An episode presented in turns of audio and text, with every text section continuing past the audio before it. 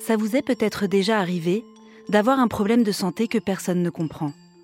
Des symptômes qui vous laissent seul avec vos doutes et vos craintes. Je pense que si on creuse un peu, ça nous est tous arrivé. Mais alors quand on n'a vraiment aucune réponse, que les médecins consultés et les premiers examens pratiqués ne donnent rien, vers qui on peut se tourner?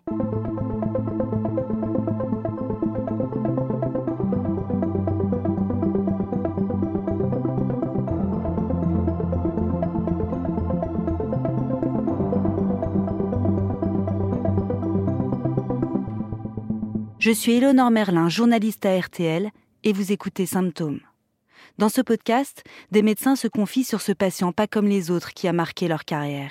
Face à une maladie rare, des symptômes mystérieux, un diagnostic complexe, ils ont douté et ils ont mené une véritable enquête avec l'objectif de guérir et la peur de ne pas y arriver. Dans cet épisode, je vous emmène dans le service de médecine interne de l'hôpital de la Pitié-Salpêtrière à Paris un service justement spécialisé dans les diagnostics compliqués. Le docteur Marc Pinton de Chambrin va nous parler d'une jeune femme de 27 ans, admise là-bas en dernier recours, après avoir multiplié les consultations en urgence.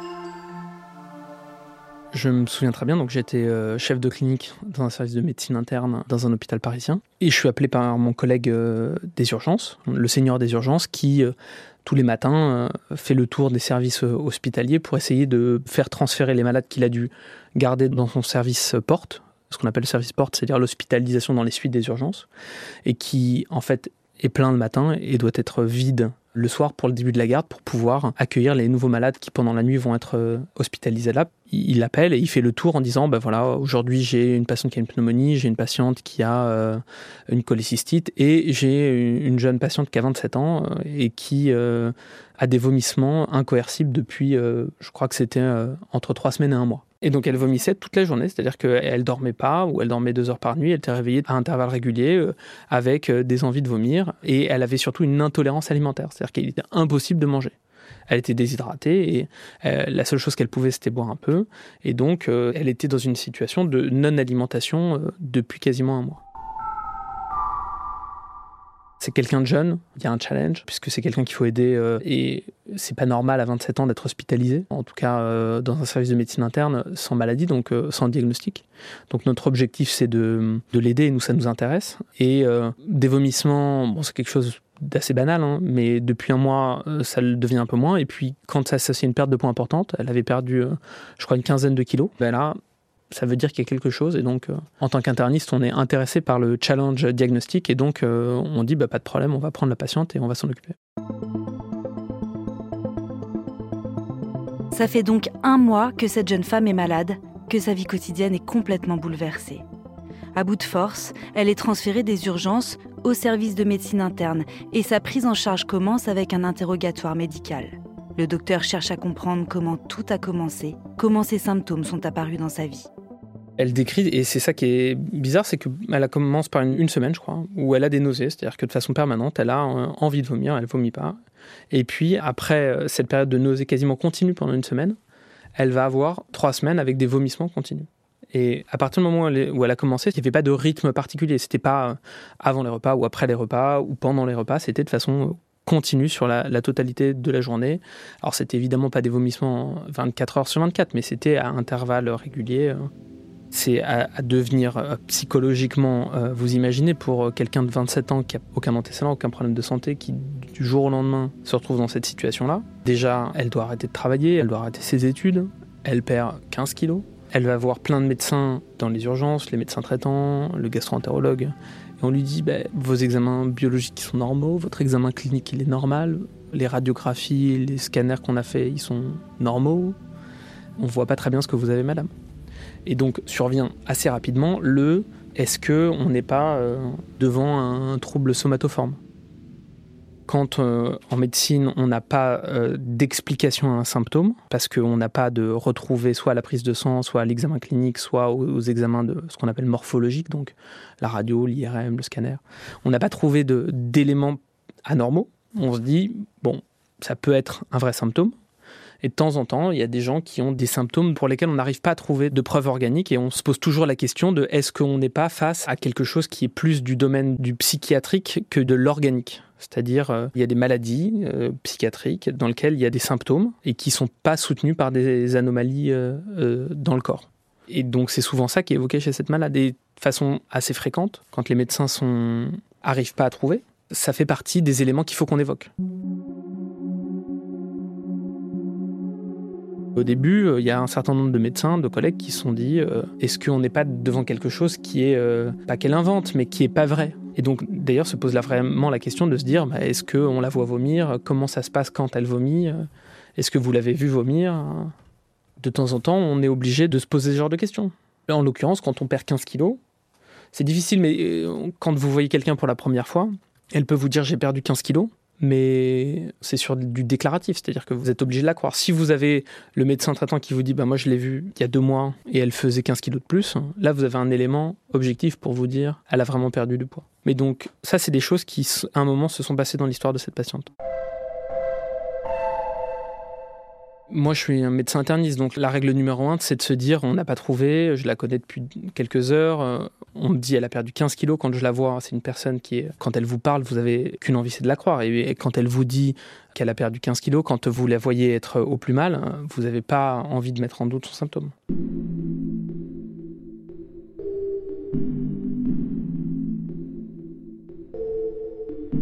Fait euh, ce qu'on fait d'habitude en médecine interne, c'est-à-dire qu'on reprend la totalité de son dossier.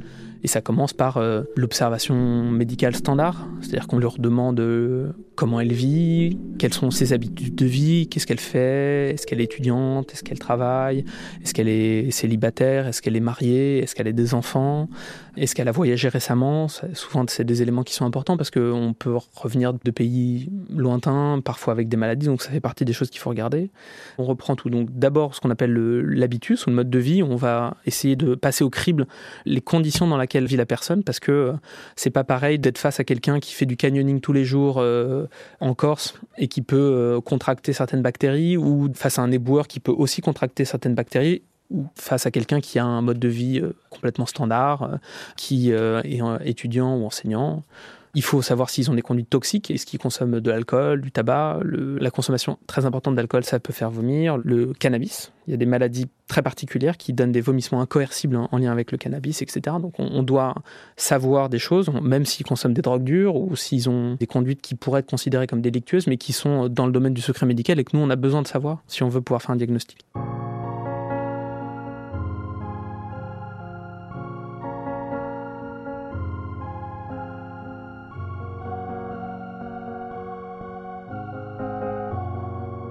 Là, c'est une patiente de 27 ans qui est, je crois, euh, étudiante en droit, euh, qui euh, travaille à mi-temps comme serveuse, qui n'a pas de conduite toxique particulière, qui n'a pas voyagé récemment dans un pays tropical et qui a un mode de vie donc particulièrement standard. Ensuite, on lui pose la question de est-ce qu'elle a des antécédents de santé, ça c'est un élément très important, et est-ce que dans sa famille il y a des histoires particulières, des maladies qui se transmettent de génération en génération?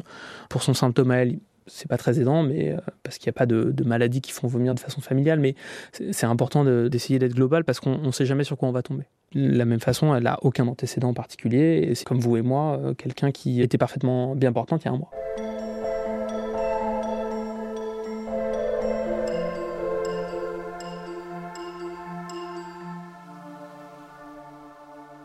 L'étape d'après, c'est de savoir qu'est-ce qui s'est passé. C'est-à-dire pourquoi est-ce qu'elle vient nous voir de quoi elle se plaint, le symptôme, le maître symptôme. Donc son maître symptôme, c'était la nausée et les vomissements. Et de façon assez inhabituelle, isolée. C'est-à-dire qu'il n'y a pas d'autres éléments sur lesquels on peut s'accrocher pour essayer d'arriver à un diagnostic. Parfois, quand ils ont mal au ventre, des nausées, des vomissements, on se dit bah il y a une problématique digestive et donc c'est en faisant une échographie, un scanner, une endoscopie qu'on va aboutir à un diagnostic. Là, il y avait, euh, y avait rien d'autre en dehors de ces vomissements, ces nausées et cette perte de poids importante puisqu'elle avait perdu je crois qu'elle devait faire euh, une 70 kilos. Elle avait perdu quasiment 15 kilos en un mois, ce qui est énorme. Pour le moment, pas d'éléments probants pour expliquer la situation de cette patiente. C'est bien un cas complexe que vient d'accueillir dans son service le docteur. La jeune femme est déshydratée et dénutrie. Elle est donc placée sous perfusion et l'équipe continue ses investigations en retraçant le parcours médical de la jeune femme depuis le début de ses symptômes. Elle avait déjà vu un certain nombre de docteurs et donc elle était allée plusieurs fois dans, les services d'accueil des urgences euh, de différents hôpitaux. À chaque fois, on avait fait une prise de sang, une échographie abdominale, on avait examiné la patiente, il n'y avait rien. On avait vérifié qu'elle n'était pas enceinte, parce que quand on est enceinte au, premier trimestre, on peut vomir, mais bon, voilà, le diagnostic est assez rapidement écarté avec un test de grossesse, ce qui avait été déjà réalisé à plusieurs reprises. Il avait été recherché d'autres maladies, donc abdominales, qui pourraient euh, être responsables de ces vomissements. On avait déjà donné des, traitements symptomatiques, c'est-à-dire euh, des pansements gastriques, parce que parfois, de temps en temps, le reflux, ça peut donner euh, des vomissements. Et donc, tout ça avait été testé et ça n'avait pas marché. Elle avait été envoyée voir un, un gastro-entérologue qui n'avait pas avancé plus sur le diagnostic. Et elle avait déjà eu des examens, un scanner abdominal, et elle avait même eu une IRM cérébrale. Parce qu'on sait, dans de rares cas, quand on a une pression qui augmente dans la boîte crânienne, notamment le plus souvent en lien avec une tumeur, eh ben, ça peut être responsable de vomissements chroniques. Typiquement, le vomissement le matin, on se réveille, on a mal à la tête. Et cette IRM cérébrale réalisée avait été euh, interprétée comme étant euh, parfaitement normale. Donc, on n'avait pas d'éléments sur l'interrogatoire, sur euh, son histoire, qui nous permettait d'avoir un diagnostic. De même, en l'examinant, il n'y avait pas d'éléments à l'examen clinique qui nous orientaient. Il n'y avait pas des anomalies sur la peau, des anomalies dans les articulations, à l'examen des poumons, à l'examen du cœur, à l'examen du ventre qui permettait de, de se dire Ah, tiens, c'est ça qui est responsable de ces vomissements. Là, je suis un peu euh, creux hein, sur le plan euh, du diagnostic. Et donc, on reprend la base, c'est-à-dire qu'on refait souvent, dans la médecine hospitalière, on refait souvent des choses qui ont été faites auparavant. Parce que, on ne sait pas dans les, quelles conditions ils ont été faits. Souvent, c'est des examens dont on nous a parlé, quand on n'a pas forcément vu les résultats en papier. Et puis, souvent, les maladies, elles peuvent progresser. Donc des anomalies qui n'étaient pas présentes avant peuvent apparaître. Donc on refait une batterie de tests, euh, des prises de sang, de, des bilans larges pour voir euh, comment fonctionnent les différents organes, euh, est-ce qu'on a des éléments qui orientent vers une cause particulière? Donc on refait un test de grossesse, on pose des questions sur les douleurs abdominales, on refait une échographie du ventre, on, fait même une endoscopie, c'est-à-dire qu'on va voir à l'intérieur de l'estomac s'il y a un ulcère, une inflammation de l'estomac qui pourrait être responsable de ce tableau. Et donc là encore une fois, on arrive devant un mur puisque tout ce qui avait été fait revient à nouveau comme étant strictement normal. Quand vous regardez prise de sang, c'est euh, des prises de sang d'une personne qui va très bien. L'endoscopie était dite normale, euh, le scanner euh, du ventre, du thorax, est normal, le scanner pelvien est normal, il n'y avait euh, aucune cause euh, gynécologique, digestive qui euh, serait responsable. On regarde l'IRM rapidement du cerveau, et l'IRM cérébrale, elle est, vous voyez rien, il n'y a pas une tumeur, il n'y a rien, il n'y a pas même d'œdème dans le cerveau, c'est-à-dire que c'est un élément que vous pouvez voir et qui pourrait peut-être orienter vers ça, non On regarde ça rapidement et ça, ça nous apparaît comme normal. Je suis inquiet pour elle dans le sens où elle est dans un état où si on ne réverse pas le processus pathologique, elle peut pas retourner au travail, elle peut pas retourner dans sa vie normale, et on ne sait pas jusqu'où ça peut aller. Donc, elle n'est pas dans un état critique, c'est-à-dire qu'elle n'a pas besoin de soins de support euh, pour euh, pallier à la défense d'un de ses organes. Mais elle est dans un état médical qui est très sérieux, ce d'autant que c'est normalement quelqu'un de 27 ans qui est jeune en bonne santé. Puis un moment, toujours vous passe par la tête le quelqu'un qui a une altération de l'état général, ce qu'on appelle cette perte de poids là, aussi importante, vous dites toujours elle a peut-être un cancer en plus qu'on n'a pas trouvé quelque part. Euh, vous vous dites que le péril n'est pas immédiat, mais on est peut-être face à une maladie qu'on n'a pas diagnostiquée et qui peut-être pourrait être très sérieuse.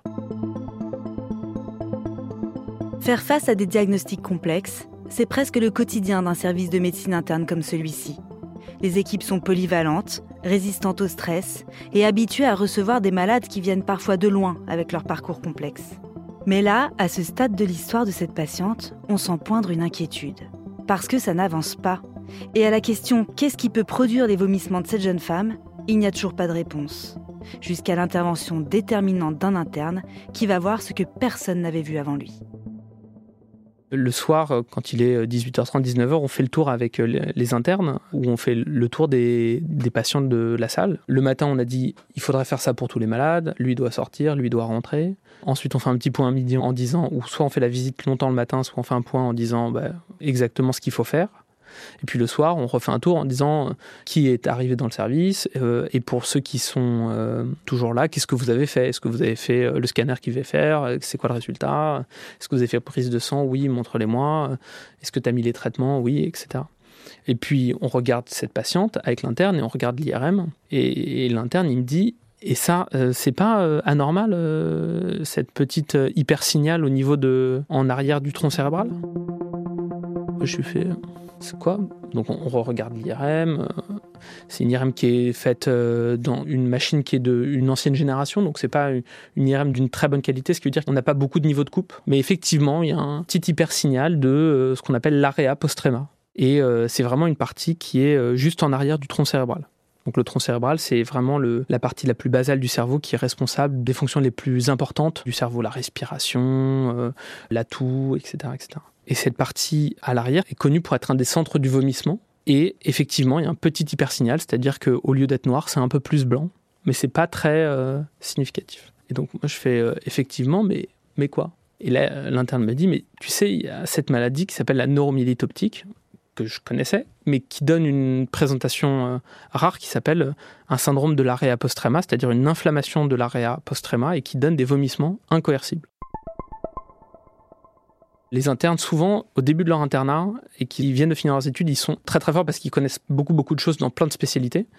Et souvent, ils sont très motivés. cet interne-là était un interne qui est brillant et qui, en plus, avait eu euh, le cours euh, juste avant et donc qui dit bah, ça ressemble à ça. Là, on, re-regarde, on fait exactement, bah oui, le tableau, ça colle. Euh, mais l'IRM, elle était difficile d'interprétation. Déjà, on n'est pas neuroradiologue, mais c'est pas parce qu'on n'est pas radiologue qu'on peut pas interpréter un examen d'imagerie.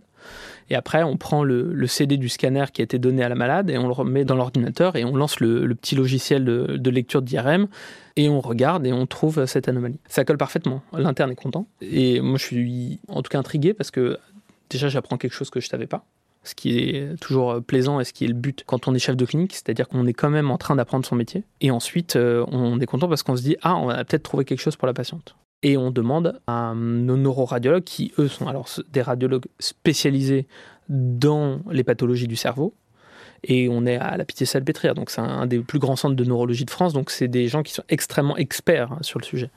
Et donc j'appelle euh, une, des médecins du service et en lui demandant si elle peut regarder l'examen, donc euh, comme il est chargé automatiquement sur le logiciel, elle peut le regarder, et elle dit effectivement ça pourrait coller.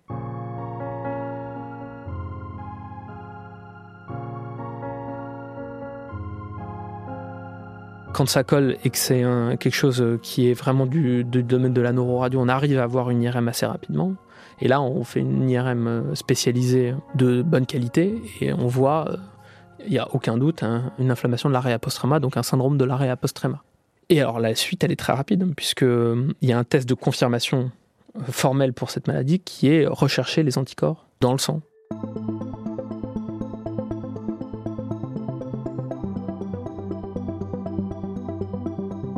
Le diagnostic, c'est donc un syndrome qui fait partie de ce que l'on appelle les neuromyélites optiques. C'est une maladie auto-immune rare qui affecte en général les yeux et la moelle épinière, et parfois, comme chez cette patiente, l'area postrema. Cette zone du cerveau est celle qui déclenche les vomissements quand le système nerveux décide d'éliminer des substances qu'il juge toxiques pour le corps. On imagine le soulagement de la patiente, ne serait-ce que d'avoir un début d'explication de sa situation on arrive en disant Madame, on a un diagnostic, vous avez une maladie neuro-inflammatoire, certes rare, mais bon, dont on a le diagnostic et dans votre tableau clinique, il n'y a plus rien qui déborde. C'est-à-dire que on n'est pas dans une situation où on pense que c'est peut-être ça, mais il y a des signes qu'on n'explique pas. Là, c'est vous avez des symptômes qui sont parfaitement cohérents avec le diagnostic qu'on a, et il n'y a rien d'autre qu'on ne comprend pas. Quand on, on, lui dit tout ça, plus on lui dit et on a un traitement, effectivement, là, elle est soulagée. Alors, elle, est soulagée d'avoir le diagnostic, elle n'est pas encore euh, soulagée de la maladie. L'incertitude diagnostique, c'est terrible pour les malades. Hein. C'est vraiment euh, quelque chose de terrible. En médecine interne, ça fait partie de, euh, de notre quotidien parce que souvent, les maladies viennent nous voir hein, alors qu'ils ont vu leur médecin traitant. Un, deux, trois, quatre spécialistes qui leur ont dit je sais pas, je sais pas, allez voir l'interniste. Et donc, souvent, ils viennent à nous voir avec beaucoup d'attentes. Là, chez cette malade, c'était parfaitement le cas et effectivement, elle a été incroyablement soulagée euh, qu'on trouve le diagnostic. Et j'ai un traitement. Mais c'est pas pareil de dire j'ai un traitement et d'avoir vu l'efficacité de ce traitement. Parce que c'est une maladie qui est rare. C'est une maladie que moi, j'avais jamais pris en charge.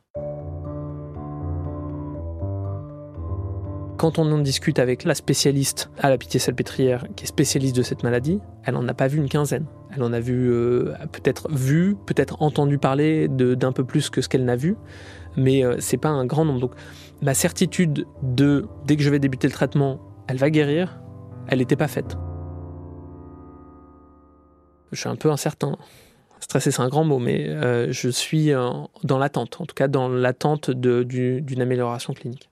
On lui annonce le traitement, et le traitement, c'est des corticoïdes à forte dose donc ce qu'on appelle des corticoïdes ou de la cortisone euh, dans le langage euh, habituel. Donc c'est un médicament qui est un anti-inflammatoire extrêmement puissant qu'on va faire en perfusion à forte dose et puis après qu'elle va prendre par la bouche tous les jours à forte dose. C'est des médicaments qui ont plein d'effets indésirables, notamment quand on les laisse longtemps à forte dose. Et donc on rajoute en plus un, immunosuppresseur qui va permettre de baisser la dose de corticoïdes sans qu'il y ait un rebond et que le système immunitaire refabrique beaucoup beaucoup d'anticorps et que l'inflammation reparte de façon très importante. Donc on démarre ce traitement et ça permet d'améliorer assez significativement ces symptômes de façon assez rapide. En quelques jours, on a vraiment une diminution de ces symptômes. Elle a toujours beaucoup de nausées, mais elle vomit beaucoup moins. Et donc là, elle arrive à remanger. Euh, elle se sent euh, franchement mieux on vérifie avec un examen des yeux et un examen de la moelle qu'il n'y a pas d'atteinte ailleurs de sa maladie qui justifierait qu'on fasse un traitement plus important. Et après, on la renvoie chez elle avec des compléments alimentaires pour qu'elle se renourrisse et puis avec une consultation assez rapidement dans la suite de son hospitalisation pour voir comment elle va. Je crois que je la revois 15 jours à un mois après sa sortie d'hospitalisation et la réponse n'est pas aussi satisfaisante qu'on aurait pu s'y attendre. Et donc, on a été obligé de changer de traitement et d'intensifier les traitements en faisant des, perfusions de médicaments, d'immunosuppresseurs un peu plus puissants et agissant sur le plus long cours, parce qu'on était devant une situation où sa maladie s'était améliorée, mais à la baisse des corticoïdes, qu'on doit baisser parce qu'ils ont beaucoup d'effets indésirables, on a une, une, réapparition de ces symptômes. Et ça a pris que 2-3 mois, le temps de trouver les bons traitements et de pouvoir franchement la soulager. Au bout de trois mois, elle a réussi à retrouver une vie normale. Enfin, en tout cas, elle a réussi à retrouver un état dans lequel elle avait plus des vomissements incoercibles, dans lequel elle avait toujours beaucoup de nausées. Et puis, ça a pris euh, plusieurs mois à ce qu'elle ait de moins en moins de nausées. Et puis, euh, à euh, reprendre du poids, son travail, ses études, à se marier. Et donc à repartir dans sa vie. Et on la suit toujours dans le service. Elle revient pour faire des perfusions de médicaments. On a baissé euh, ce traitement de base et elle va beaucoup mieux. Elle a retrouvé une vie euh, quasiment normale. En dehors de, bah, évidemment, euh, prendre des médicaments que normalement ne devrait pas prendre au quotidien quelqu'un de son âge, mais, une vie qui était effectivement beaucoup plus vivable que ce qu'elle avait pendant la période où elle était très malade. Quelle satisfaction Malgré les effets indésirables, prise de poids, effets sur la peau et les os, le traitement fonctionne. Il a pour objectif de mettre fin à l'inflammation de la zone du cerveau touchée, mais aussi de diminuer la fabrication des mauvais anticorps, et donc de prévenir la rechute. Aujourd'hui, cette patiente va mieux.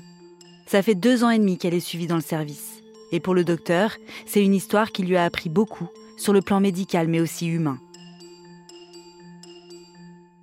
Ça m'a permis de bien connaître la neuromyélite optique, maladie que je connaissais pas bien. Et en fait, c'est toujours la même chose en médecine de façon générale et en médecine interne en particulier, c'est-à-dire que quand vous connaissez pas une maladie, vous pouvez pas en faire le diagnostic. Et c'est pour ça que c'est important d'avoir des études de médecine qui sont euh, un très généralistes et deux euh, relativement euh, exigeantes. En consultation six mois après, j'ai vu une patiente qui arrivait avec des problèmes ophtalmologiques en disant j'ai j'ai la vision qui a franchement baissé des deux yeux.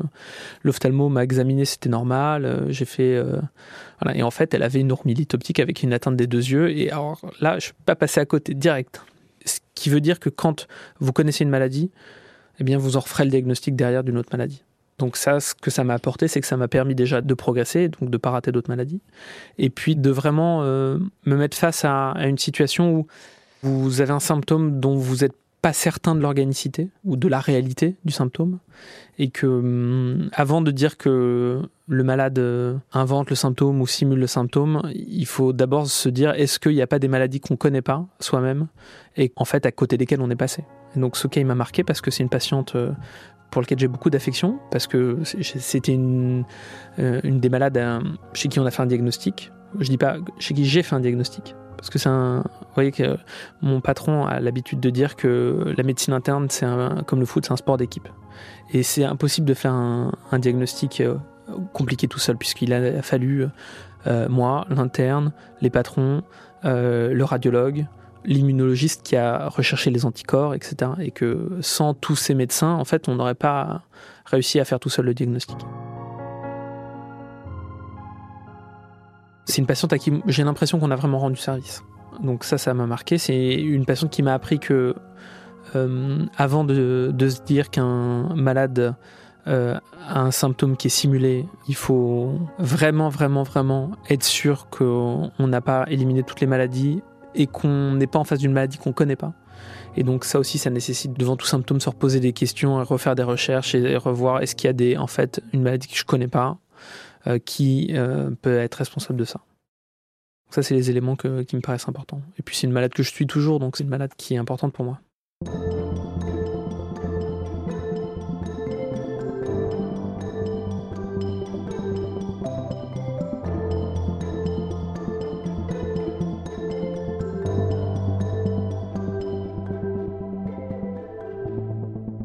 La neuromyélite optique, également appelée maladie de De Vic, est très rare. On estime qu'il y aurait entre 1 et 2 cas pour 100 000 personnes dans le monde. C'est une maladie qu'on ne guérit pas encore, mais les traitements permettent de prendre en charge les crises, de ralentir et de diminuer la gravité des symptômes. La recherche progresse actuellement pour proposer de nouveaux traitements plus efficaces. Vous venez d'écouter un nouvel épisode de Symptômes. N'hésitez pas à laisser une note ou un commentaire pour nous dire ce que vous en avez pensé. Et pour retrouver tous les autres épisodes, rendez-vous sur l'application RTL, rtl.fr et toutes nos plateformes partenaires.